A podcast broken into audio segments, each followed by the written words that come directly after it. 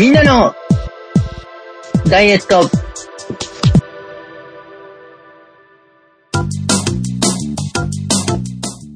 この番組は夏の暴走する食欲を飼いならして痩せたい皆様にお届けするダイエットバラエティです。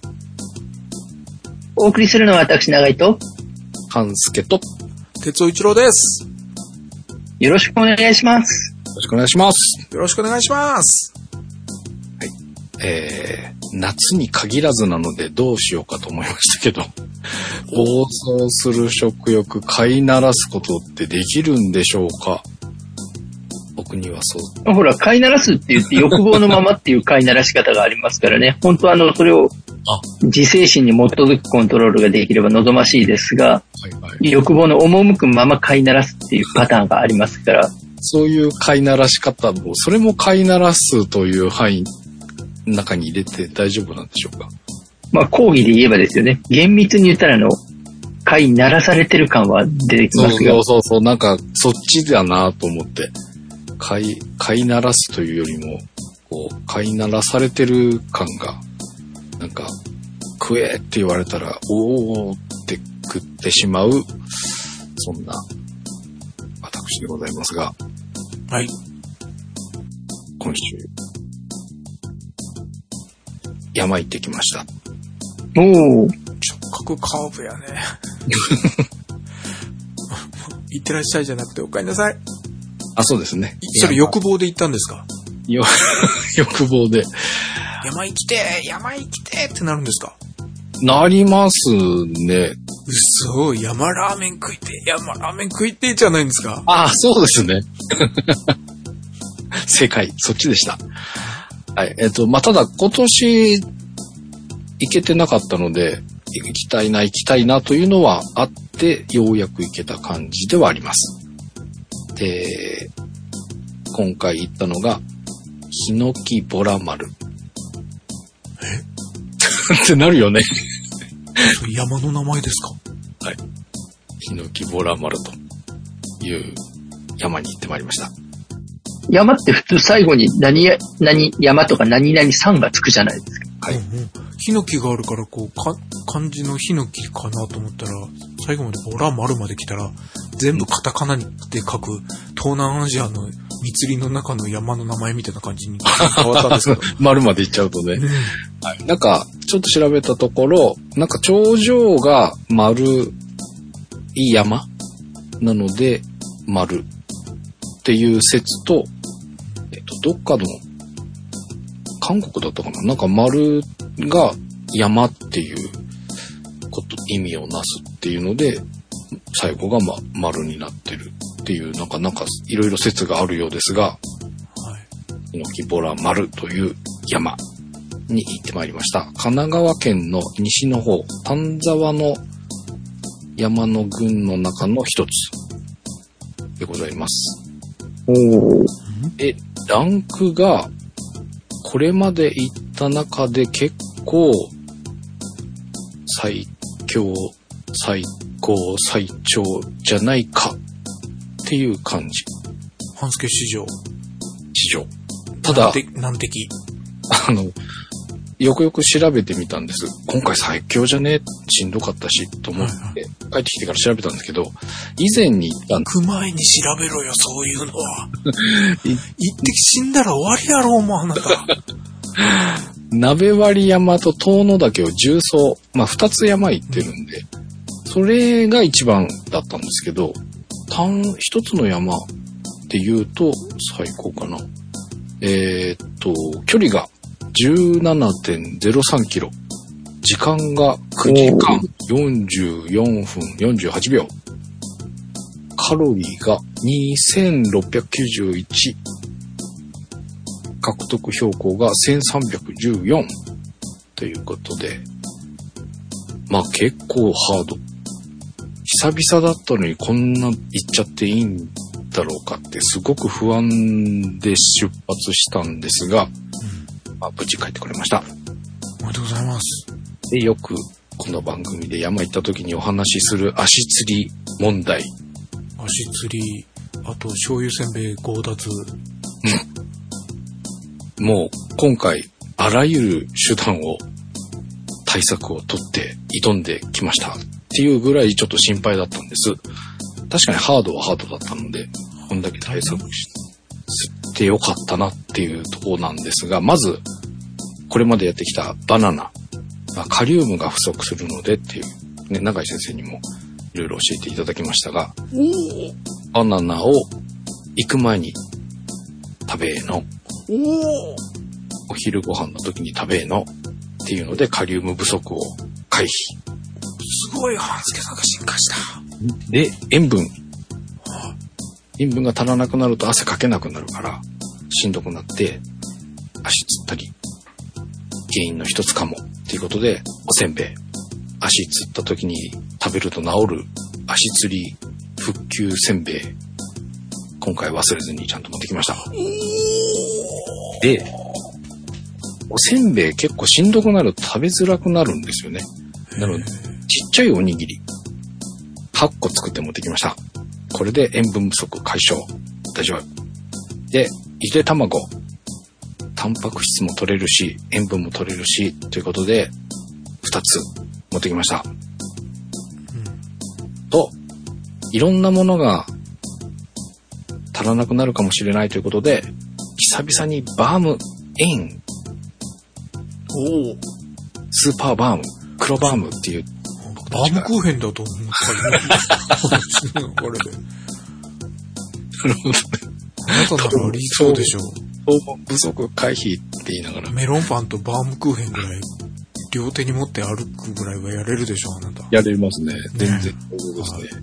はい。で、えっ、と、久々にバーム、あの、い、2本残ってたのかな、だけど、ずっと使ってなかったので、パキパキになってまして。千歳飴みたいになるやろ。そうそうそう、そうなるんだよね、あれね。で、さすがにこれはと思って、えっ、と、頑張って買ってきました。そしたらなんかパッケージ変わってましたね。外はなんかあんまり気がつかなかったんですけど、中の、えっ、と、小袋のパッデザインがちょっと変わったりしました。で、味がちょっと濃くなったような気が、久々に飲んだからそう思ったのかもしれませんが、ちょっとなんか味が濃かったような気がしますが、まあ、いろんなものが入っているだろうという想定で、なんか足らなくなるものをここで補おうと。そして今回、新たな新対策を講じていってまいりました。カリウムが不足するんだったら、カリウム取ればいいんじゃねっていう。まあ、バナナもね、カリウムが多いということで、と、導入しましたが、そのもの取っちゃえばいいじゃんということで、カリウムサプリのなんか使われてる方がいたので。分けていただきまして、8粒、あ強奪したん？5奪が、うん、山賊か、お前は。ちょっともらえるって分けて。ほん、本当にあの山の上でそ遭難しかけて死にかけてる人からサプリを奪ったわけじゃないんだよね。あ、違う違う違う、出発前にね、あの、仕事関係の知ってる方に分けていただきました。なんか、1日9粒目安っていう商品だったので、あ、あんまり取りすぎてもカリウムっていけない。腎不全を起こすとかなんかそういう、そこら辺に影響するというようなお話を聞きました。で、まあ、不足するから入れるんだから、まあ、1日目安分ぐらいの量を取っても大丈夫だろうということで、あなたはバランスというよ、文字が。あの、前回の番組にくっつけましたが、半助さんが1日1ごぼうってあ、いう話を。、言ってましたね。あ、聞いてくださいましたか？うんはい。調べましたら、ちょうど10年前でした。2013年でした。あ、あれそうなんだ。10年前の。はいで、うんもう、あの、長井先生ですら、そこまで食べるとは言っていないという動物の餌のちょなんか引いてましたよ。よね。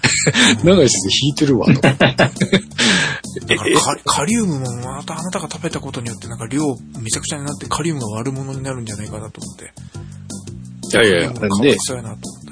まあでもまあ1日の摂取量以下ですし、まあっていうのは予測で、えっ、と、工程が8時間ぐらいだろうというところでってまいりました。なので、1時間に1粒飲んでったらどうだろうということで、実際にはちょい前倒しで飲んでたんですが、っ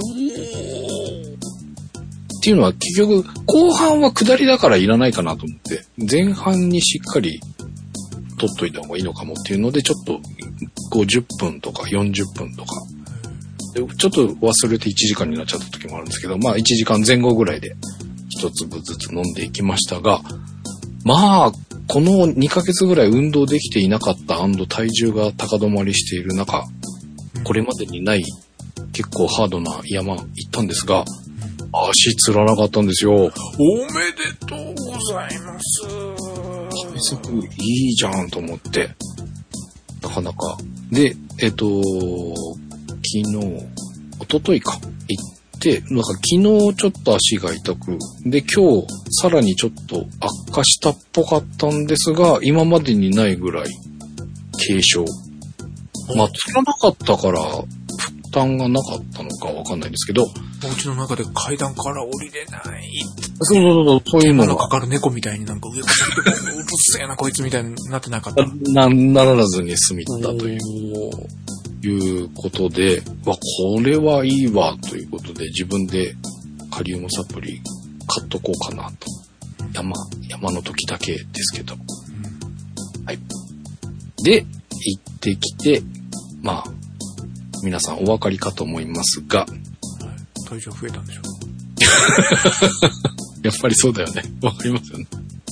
はい。前日、あの、すみません。あの、イベント、後で話しますが、イベントごとをはい今進めてまして、で、前回のつっても、半助さんが、えー対等に扱ってくれと言った割に何もしなくなったので、結局前回のイベントが1年半前になってしまうんですけれども、その2021年の忘年会の後の反省会のファイルを見つけて、見たら、前回の反省が全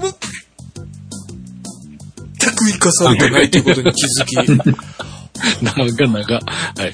こずーっと思ってたから、今見て、過去の教訓が生かされてるところにも、驚いてしまっているんですが、あと一個聞きたいことはある。はい。僕が何を懸念しているでしょう、あなたの。今の後。え、体重が増えたじゃなくて、いや、それはもう当然だと思って。それは何だと思ってますか？いや、僕が何だと思ってると思ってるでしょだと思ってると思ってるでしょう。う。はい。これまでやったらあなたがしちゃんと過去を、過去の失敗はいいよ、しょうがないよ。それを踏まえて成長してるなと言えると思うんですけど。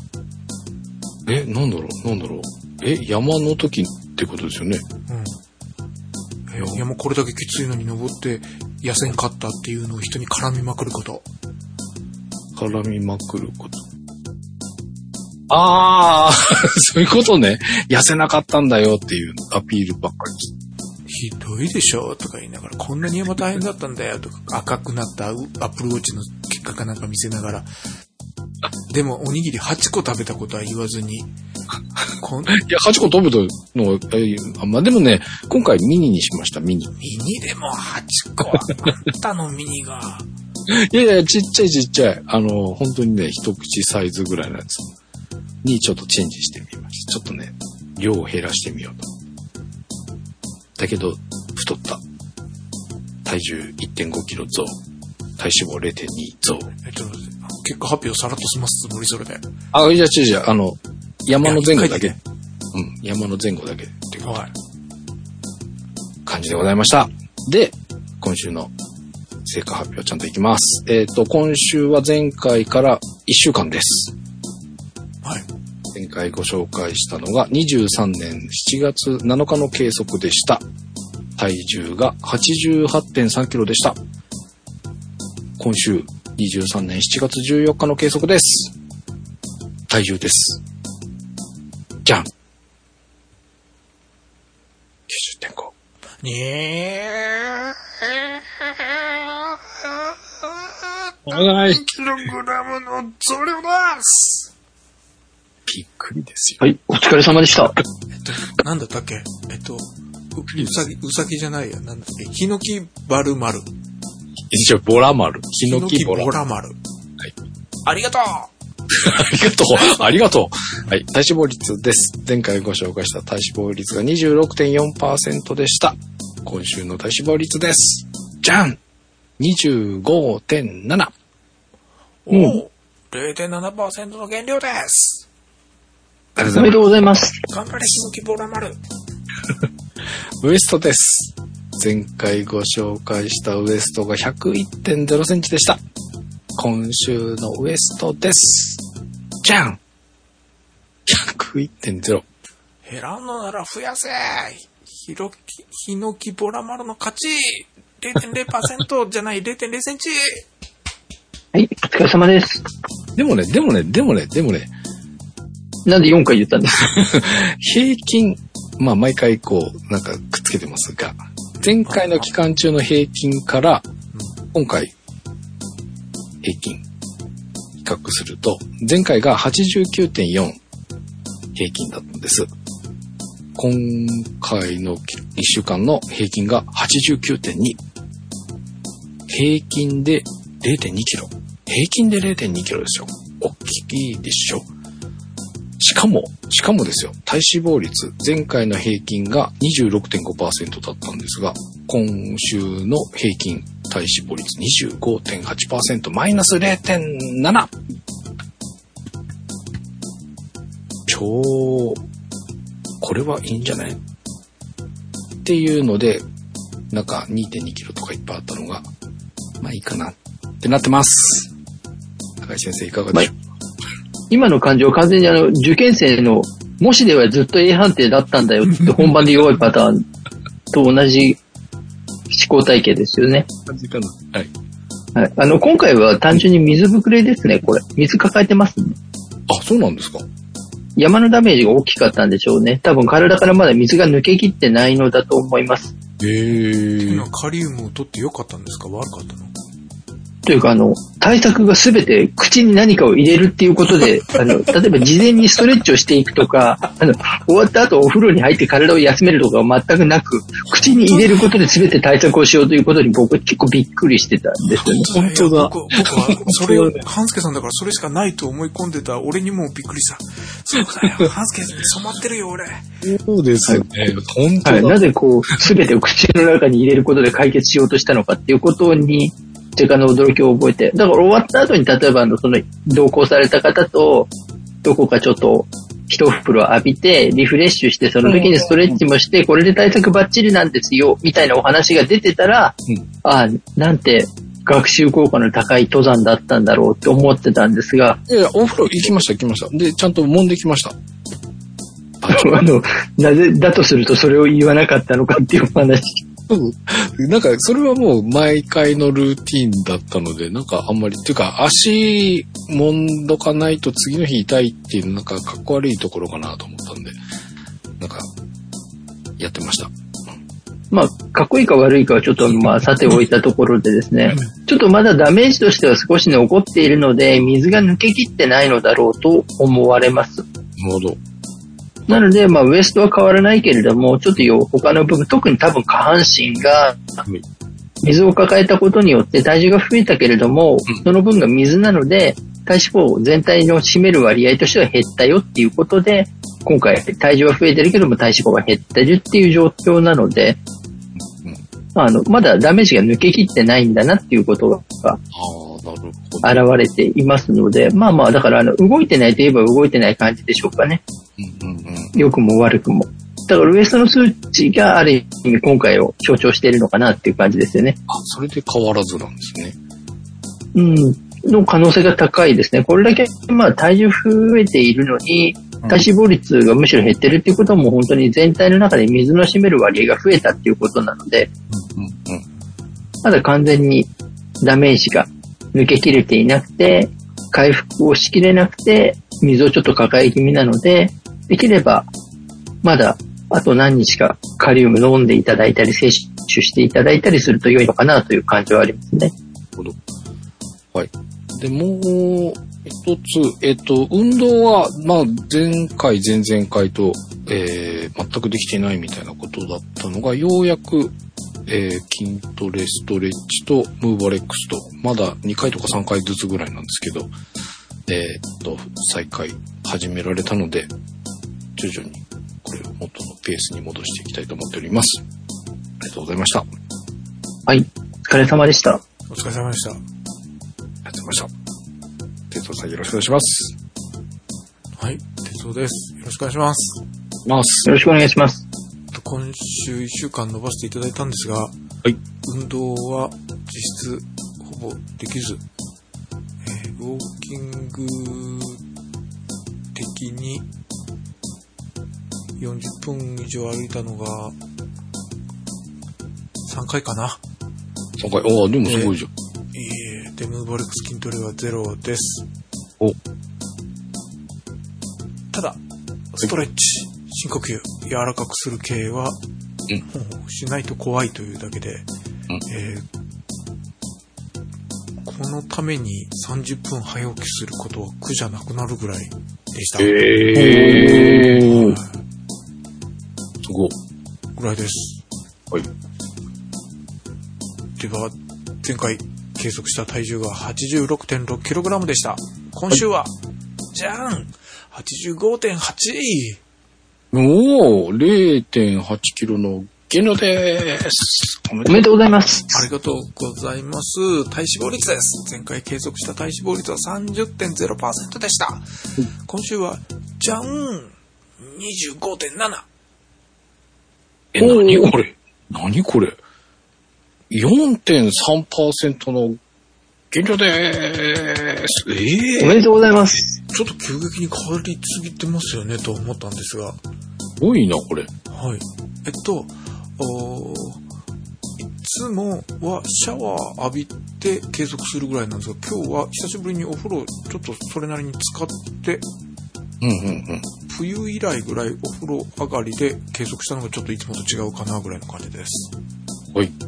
ちょっと足、足の濡れ方は、あの、体脂肪計触れるのは足の裏しかないわけだから、ちょっと違いの影響があるんじゃないかなと素人目には思うんですが。うんうんはい。では、ウエストです。前回計測したウエストが96.2センチメートルでした。今週はじゃん !94.2! すごいな。おー。2.0センチの大減量でーおめでとうございます。ありがとうございます。直前に大食いはしなかったよ。という、はい。前す。回パーフェのクトです。パーフェクト。ありがとうございます。素晴らしい。おありがとうございます。えっ、と、ちゃんと夜ご飯は食べました。収録前に。ええー、それ、あ、収録前で計測前。計測、あ、ごめんなさい。計測前に。ええー、で、2時間前じゃなくて1時間前ぐらいにしか食べれませんでしたが、で、えー、キャベツのソテはい。ーと、まあ、ベーコン。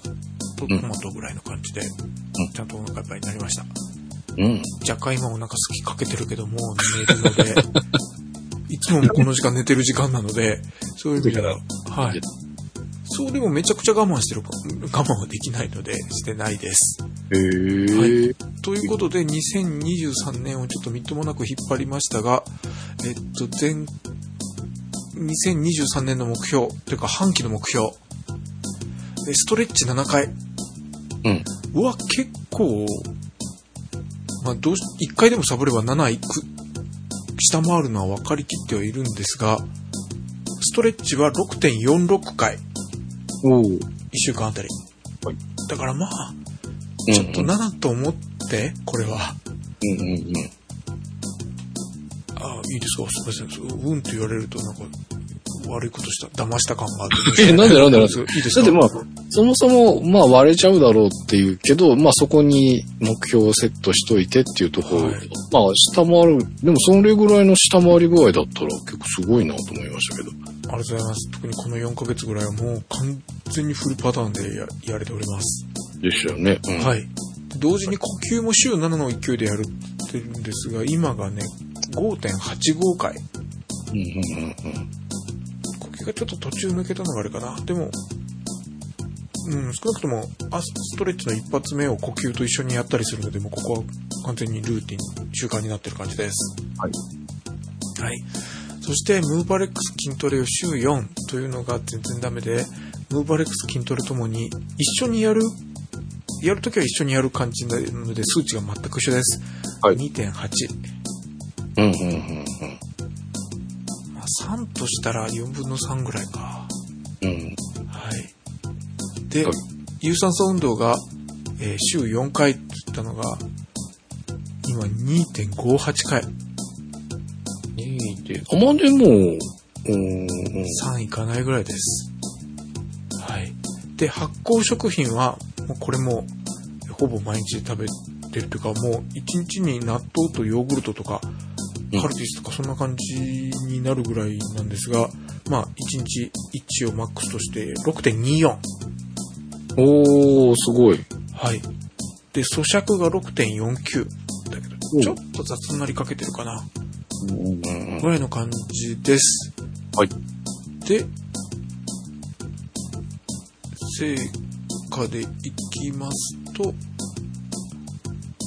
1月13日が98.2センチだったので、えー今日が94.2ですから、マイナス4センチ。おー、すごい。うん。こんな感じです。素晴らしいじゃないですか。いえいえ、なんか、ズボーンといくかもしれないという永井先生の期待に添えなくて申し訳ございませんでした。いや、あの、実は数字が落ちたことはさることながら、はい。全体的に目標に対してアベレージが高いことが実はすごいんですよね。ほう。半年っていうスパンで見たときに、はい。7割、8割の達成率って実はかなり難しいことなので。それが多くの項目で達成できてるっていうことが今回実は、特にストレッチをほぼほぼ毎日の状態で続けるって、実はかなり難しいですから、筋トレの方ができるんですよ、やろうと思ったら。えー、そうなんですかね。うん、やり続けてると多分筋トレの方が、はい。いわゆる全身性って言って、まあちょっとずつ進歩していく感じが、やっぱり得やすいので、はい筋トレの方がまあモチベーションとしてもやりやすいところではあるんですが、ストレッチでそれが続くっていうのはかなり実はすごいことというかなかなかできないんですよね。よほど習慣化されないとできないので、はい。もうこれ全体的にアベレージが高いっていうことはまずは一つすごく本当になかなかできないことだなと思いながらと、はい。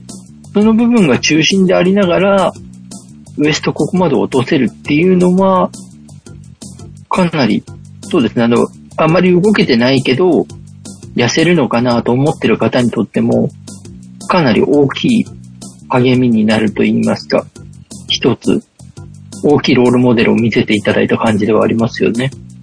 ありがとうございます。らしい。そして、僕が当初、今年の頭には想定してなかったけど、永井先生のお話で、えーやり始めた、追加した部分でいきますと、まず食物繊維を多く取るを、い今思えば昔はちょっと野菜取りましたよとか言いながら、ちょっとしか増やしてなかったんですけど、しっかり増やしました。キャベツ、今日も含めて。確かに。腸内環境と栄養バランスみたいなニュアンスですか？そうですね。そして、自律神経。はい。まあここも腸内環境も関わってくるんでしょうけど、自律神経で睡眠時間はい。を早くすると。まあ、これでも、やっぱ僕夜型だとは思うんですが、年取って少しは、普通の人の朝型にはなってなかったんですが、少し、少しはこれでも夜より昼になったかなぐらいだったんですが、今年の1月途中ぐらいから意識して、もう、10、21、2時半ぐらいには寝る目標で23時、遅くても23時半ぐらいの、うーん。にし出して睡眠ログが、ま、取り、あの、ソムナスさんにお世話になりだしたと。うん、うん。まあまあ、高いでしょ、数値。うん。素晴らしい。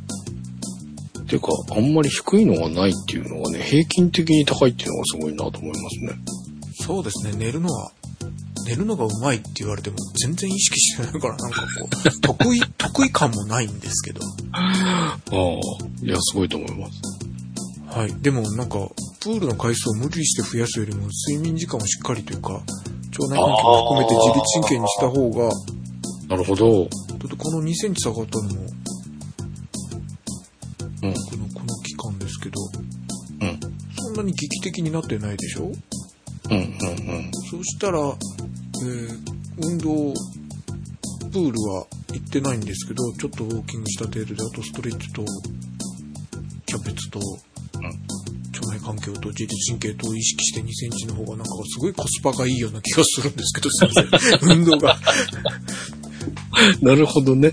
その生活時間帯のっていうことでございますが、まあ、そんなお話で、ちょうどメールをいただいております。はい。よしさんからいただきました。ありありがとうございます。がとうございます。ありがとうございます。こんにちは。いつも楽しく拝聴させていただいております。さて、最近の睡眠に関する話題についてですが、兼業農家をやっている身といたしまして、この時期は早朝に田んぼの水管理に毎朝出かけています。それだけが理由ではないのですが、夜遅くまでダラダラとお酒を飲んだり、不規則になりがちなので、思い切って起床時間を早くすることにしました。すごい。起床は朝4時半。すごい。そこからコーヒーを入れて読みかけの本を読みながら夜明けを待ち、明るくなったら田んぼまで出かけています。かっこいい。見回りは作業がなければ30分ほどですが、早起きのおかげで就寝は遅くても22時くらいです。この生活になって半年、生活リズムもようやく安定してきました。お酒の量は少し減ってきましたが、なかなか体重が落ちません。一説には睡眠時間は7時間が理想とも聞きますが、これは個人差があるんでしょうね。ただ、朝方にシフトした生活は個人的な感想ですが、なかなかいいです。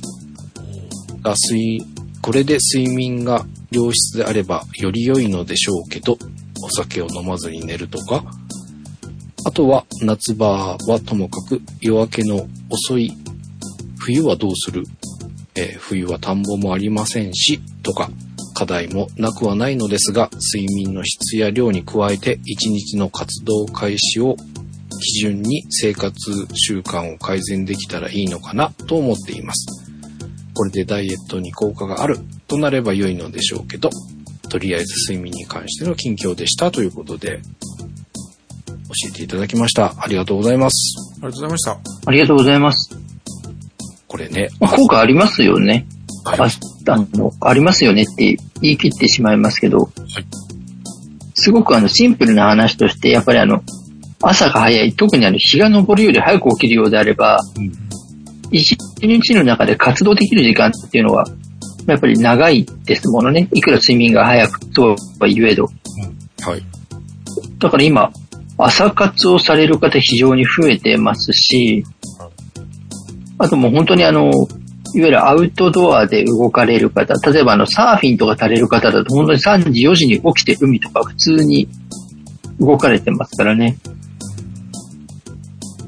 だからまあそこは動ける時間が増えるっていう意味では、ダイエットには非常に良いところではあるので、効果は出ていくだろうと思いますが、あとはお酒の量っていうよりも、うん晩酌のお供が何かっていうところにもしかしたらあ落ちにくいあるのかなという気はしないでもないんですが、今回はまあちょっとお酒の量のお話になっているので、もしかしたら可能性としては、晩酌のお供でカロリー稼いでるっていう方も結構いらっしゃったりするので、お話を伺うと、そこはあるのかなという気はしますが、でも、落ちやすくはなりますよね、朝方の方が。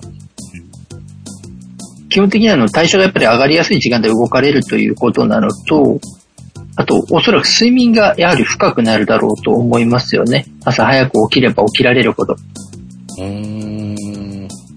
多分途中で目が覚めるみたいなことも少なくなるんじゃないかなっていうことも推測されますし、あと睡眠時間に関してで言うと、これは非常に今個人差があるって言われてるんですよね。ショートスリーパーって言って本当にあの3時間4時間1日の中に寝れたら十分ですっていう方と、羨ましい。うんまあでもあの、やっぱり普通に寝ないとダメですっていう方とも、とんでもなく寝ないとっていう方とって大きくまあ3つに分かれますが、大体理想的な睡眠時間が一般的な生活リズムだと8時間取れるとすごくいいって言われますからね。うん。6時間だと少ないんですよね、実際。だからまあ本当に7時間取れたらすごくいい状況で体は休められるでしょうし、あとはまあ、7時間あると、あの、例えば食べたものの消化も一通りしてくれるんですよね。だいたい消化までに8時間くらいかかるので、人の体って。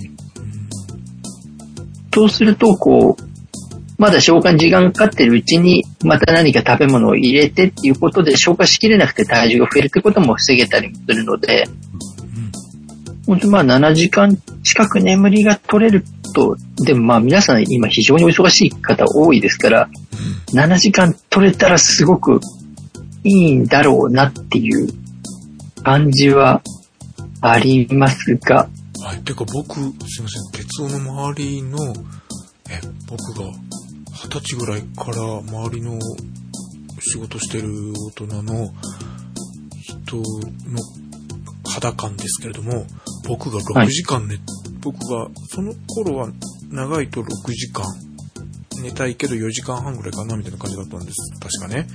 なんだけど、はい6時間寝てると長いってすっげえ言われてきた。ああ、まあ、うん。それはわかります。僕もそんな感じでした。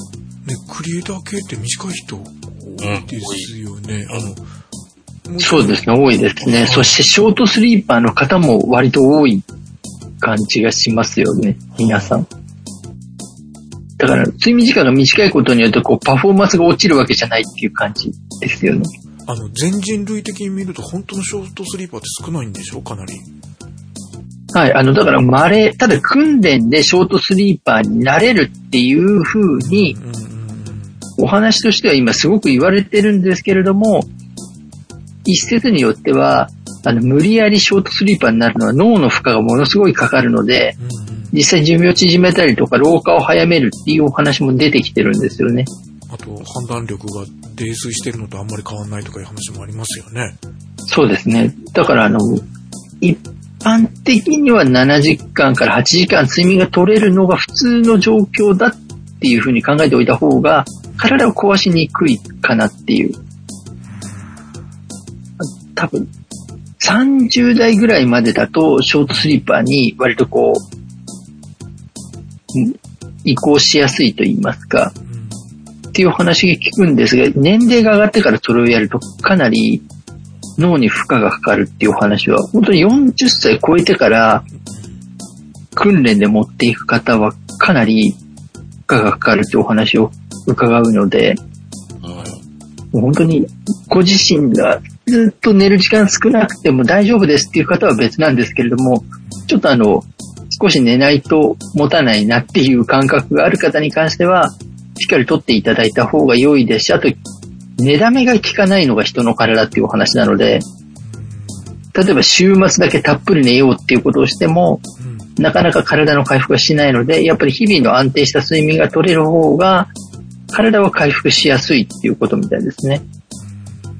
まあでも、ゆうさんの本当にあの、4時半の睡眠が辛くなければ非常にあの、有効な一日の使い方ですし、それであの、兼業農家として動かれているのであれば、体にとってはすごくいいので、あの、痩せるかどうかっていうのを一回置いておいて、健康のためにっていう観点で考えたら、ものすごくいい行動な気がするので、できればあの、冬場も何かしらの朝早くまだ誰も見てない景色を見つけるために起きるとかで、例えばあの写真を撮るみたいなことをしながら新たな目標設定していただくと、すごく生活パターンとしてはいい状況になるのかなと。長い目で見たときに、寿命としてすごく長く過ごしやすくなる可能性は高いかなと思いますので、ぜひそこはまあ続けていただけると良いのかなと思いますね。はい。いや、私、ヨシ様のインスタグラムとかツイッター拝見してますけど、ああの、そう、今までも朝方だと思ってたのにもっと早くなったんだそうっていうそれは思いました、僕も。とね。でも朝の田んぼの絵とかすっごい綺麗なお写真なので、うーん。そういう意味で、あとまた、あもうちょっとったら、稲が実ってくる写真とか、刈り取った後で霜が降り出した花絵とか、すごく綺麗なお写真が多いので、リンクを半助さんに貼ってもらいますんで、ね、吉田のあれを、あの、インスタなりツイッターを見ていただきたいと思うんですが、睡眠に関しては私は何もしてあげられない。そうですね。早く寝なさいとしか言いようがないんですが、おつまみに関しては、もしかすると2023年の8月6日のイベントの二次会に参加されると、中井先生からおつまみのアドバイスがもらえるんじゃないんですか？はい。ということで、あ、いい。もうまた、半助さんがまったりまたふわーっとした告知になるけど。はい、告知、オンラインイベント。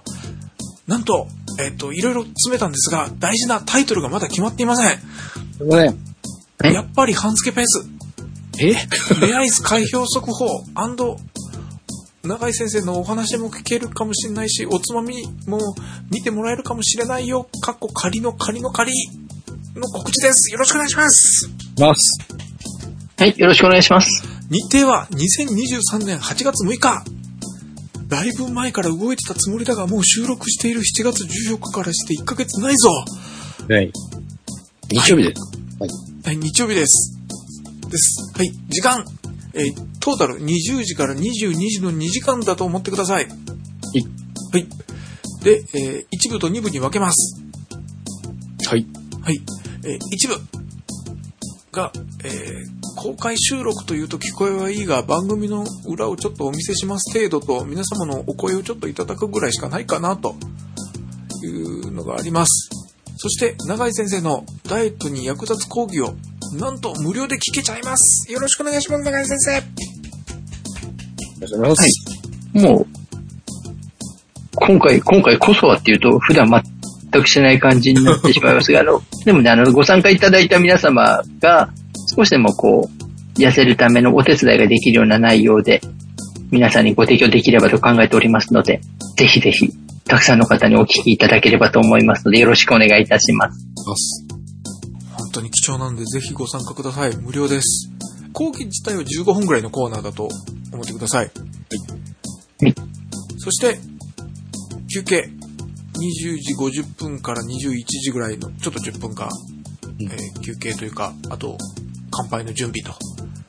そして、第2部、懇親会。うんここが21時から22時はいを想定しております。冒頭で乾杯して、え前回のようにいきなり半助が重い質問をしてみんなが真面目に答える、しかも6問もしやがって、えー一人の方が長く答えてる間、お乾杯したけどこれおつまみ食える雰囲気やねえやんって言って私のピザが冷え切って、もう3人目ぐらいで我慢しきれずバーナーに火をつけたらみんなが、おおなんか火が出たというようなことは起こしません。おしません。起こしません。ちゃんと、あの、乾杯して、えー、さっきも言いましたように、中井先生におつまみ、特にちょっと考えたこれいいでしょっていうのおつまみがある場合は、ちょっと皆さんに見せびらかしたりとか、いう形で中井先生に褒めてもらえる可能性があるかもしれません。はい。自慢の一品をお持ち寄りいただいてですね。はい。お持ち寄りください。で、2部の中で、私としては、皆さんが、なあの、みんなで珍獣を見るように、うん。上野動物園に行ってパンダを見るように、ズームの画面のそれぞれの方が映ってる小窓の一つの半助くんが、ネアイスを食べてくれるかもしれません。ネアイス実演があるかもしれません。食べていいなら全然食べますけどね。はい。興味を持ってくれるならね、うん、いや、もう、もうねやってほしいよね。はい。ということで、ネアイスのアンケートの結果は1部か2部かどこで言うか分かりません。ちょっと考えると、あれなんですが、どっかで、うんえー、せっかく参加してくださる皆様に先駆けて、うんアンケート結果を、民意をお伝えしたいと思います。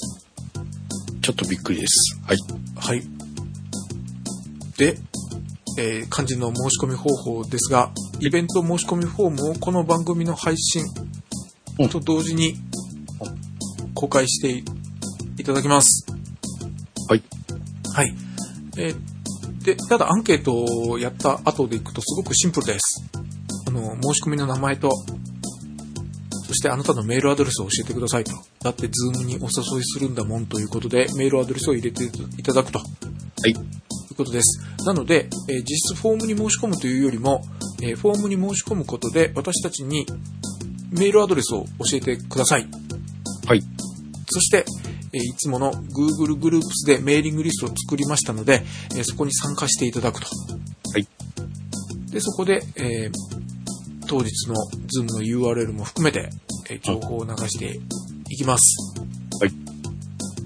で、えーっと、参加していただいた方に、今こんな準備してますとか、うん。まあ、その時々のね、今の我々の様子を、ここでしか知れない。はい他の誰も興味がないというだけかもしれませんが、えーちょっと私たちがやってることとかを、あのーちょっと、2、3個と書いて、メえーメーリングリストに投稿するというような感じにしますので、早く申し込んでいただけると、いっぱいメールが見えるよと。そうですね。あのーまあ、近況報告的なのとか、まあ、リマインダー的な形で使っていただくのが、まあ、第一のもあれでもあるんですけど、はい。まあ、それに対して、まあ、ちょっとおまけ的に、はい。今こうしてますと。か、今こんな準備に追われてます、みたいなのが、送らせていただきますので、それぞれ、はい。まあ、僕だったり、哲夫さんだったり、永井先生だったりが、今こんなことしてるんだっていうのは、ご覧いただける。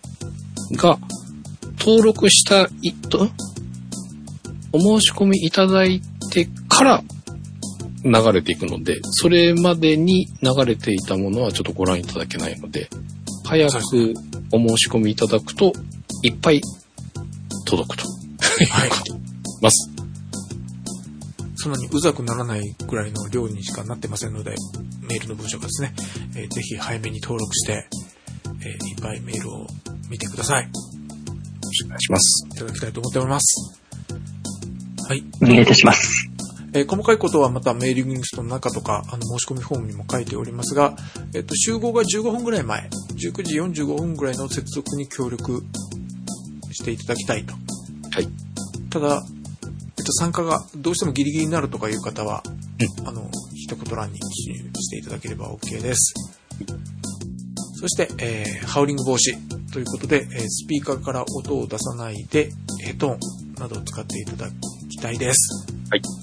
そして、今回は前回ほど大量には使えませんが、筆談というか、ホワイトボード、裏紙でもいいよって言ってましたけど、ほとんど皆さん、あの、スマホのなんかメモ帳機能みたいなのを使われております。ああ、そうでしたね。はい。それでも全然 OK です。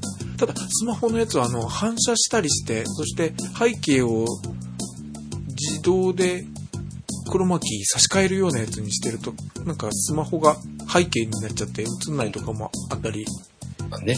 はい、するので、紙も意外といいよとそうですね。いうことです。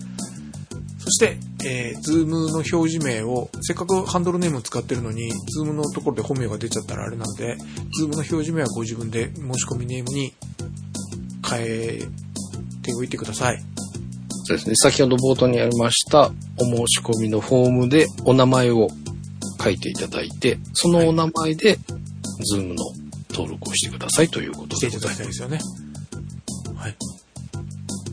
そして、えーセルフサービスで第2部開始時にドリンク、おつまみを自力で用意して映していただけるようにお願いいたします。します。お願いします。前回も触れましたが、お顔を映し出す必要はございませんので、お手元とかホワイトボードが映れば、そして乾杯のものとおつまみが映れば OK です。ということで、えっ、と、これの番組し配信が7月22とか23になったらもう2週間あるかどうかの話だったんだね。ですね。はいはい。毎度バタバタですいませんが、あの、初期払いということで、はい、半助さんのネアイス、貴重なネアイス、それ貴重なの人類にたった一人しかいないネアイスをする人間を危なくない檻の外から、ネット越しだからね。危なくないよね。えだって、半助さんがアイス食って暴れ出してもこっちには危害はないので、その点ではオンラインなので安心だと思います。まあ、あとはそれに触発されて自分もって思う危険性はありますけどね。あとカロリーをね、遠隔で飛ばす技を身につけつつあるので、お気をつけください。こんなことはやめていただきたい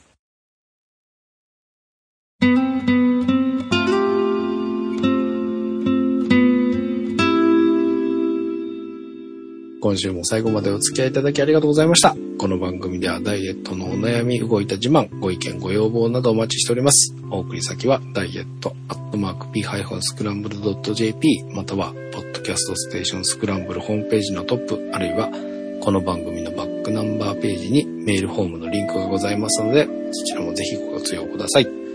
えー、オンラインの先ほどの、えーお申し込みフォームもトップページ、あるいはこの番組のバーページに設置しますので、そちらからぜひお申し込みください。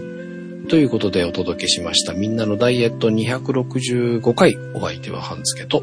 鉄尾一郎と、長井でした。ではまた次回。ありがとうございました。ありがとうございました。ありがとうございました。